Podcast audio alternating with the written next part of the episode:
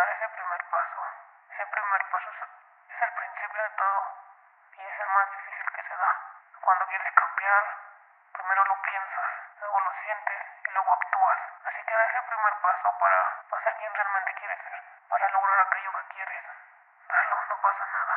Cuando por fin lo des, todo irá bien, todo comenzará a mejorar, porque has dado ese primer paso. Así que dalo, simplemente dalo y, y déjate llevar.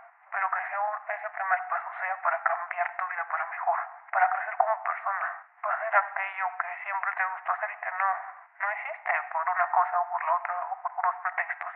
Ese primer paso, que si quieres convertirte en una persona fitness, comienza con algo pequeño, con ese primer paso de forma pequeña.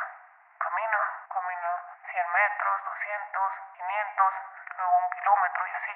Que si quieres bordar, comienza con, con de principiante, con lo sencillo y así te vas.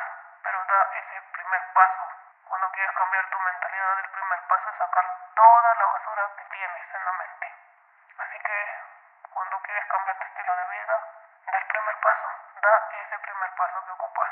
Todos tenemos que dar ese primer paso para lograr lo que queremos. La pregunta es, ¿estás dispuesto a hacerlo? ¿O prefieres quedarte en tu zona de confort? ¿O quieres ir más allá? Yo quiero ir más allá. Dando mi primer paso desde hace meses. Fue difícil, pero lo he logrado. Así que tú puedes hacerlo. Da ese primer paso. ¿Tienes miedo? Hazlo así, no importa, pero da ese primer paso.